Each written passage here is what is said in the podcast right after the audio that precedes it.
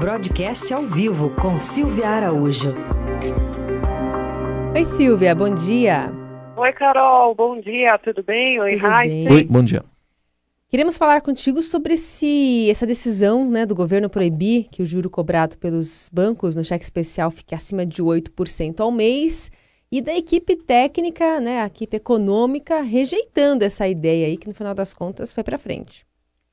Pois é, né, Carol? É uma verdadeira quebra de paradigma, né? Pela primeira vez a gente vê o Banco Central interferindo na formação das taxas do sistema financeiro. Como a gente sabe, essas taxas cobradas na ponta para as operações de crédito, elas são definidas por cada instituição financeira. Cada banco cobra a taxa que está condizente ali com as suas é, operações.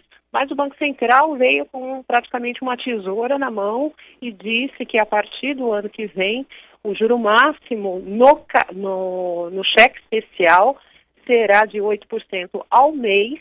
Isso significa uma taxa de 150% ao ano no cheque especial.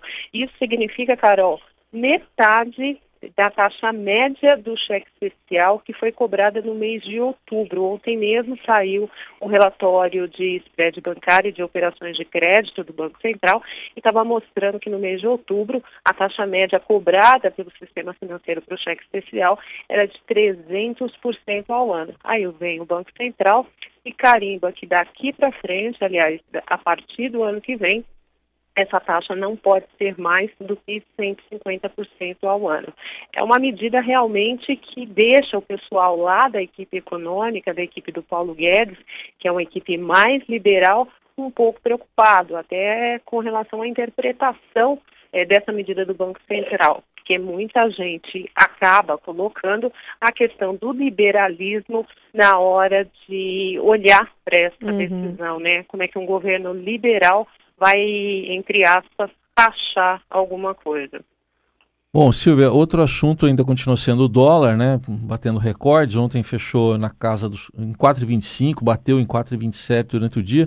Isso já com impacto até na gasolina, que está subindo hoje 4% nas refinarias.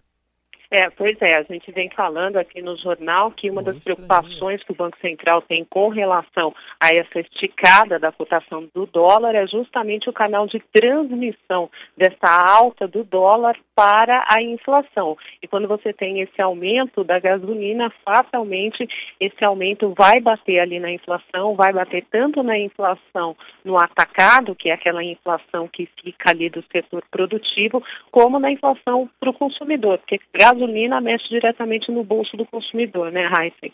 Então, provavelmente, no mês que vem, a gente vai ter aí uma puxadinha na inflação, né, por conta é, dessa alta da, da gasolina, motivada pela alta do dólar, porque, como a gente sabe, a cotação uh, do preço do petróleo e também do preço dos combustíveis, ela é medida de forma internacional e quando você tem é, essa alta de preços lá fora, aqui no nosso caso, tem essa componente do dólar que acaba também é, pressionando as cotações, você tem esse repasse para o consumidor. Mas, mais uma vez, a gente fala aqui, o Banco Central está confortável com relação à inflação. A inflação foi muito baixa ao longo do ano, até porque a gente não teve uma atividade econômica forte durante esse ano no país, o que permitiu com que a inflação ficasse baixa até aqui, deve terminar baixa é, no ano todo de 2019. Isso não compromete aquele corte da Selic para o mês que vem.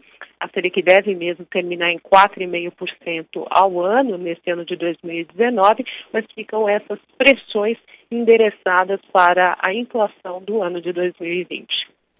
Vamos acompanhar até quando o dólar vai continuar subindo. E a Silvia volta para comentar aqui conosco. Obrigada. Tomara que a gente comente que ele vai cair, né, é, Carol? porque tem leilão aí sendo feito, mas não está surtindo tanto efeito também, né? Pois é, hoje tem mais um. Depois a gente comenta aí os resultados. Então tá bom. Obrigada, um beijo. Outro, tchau.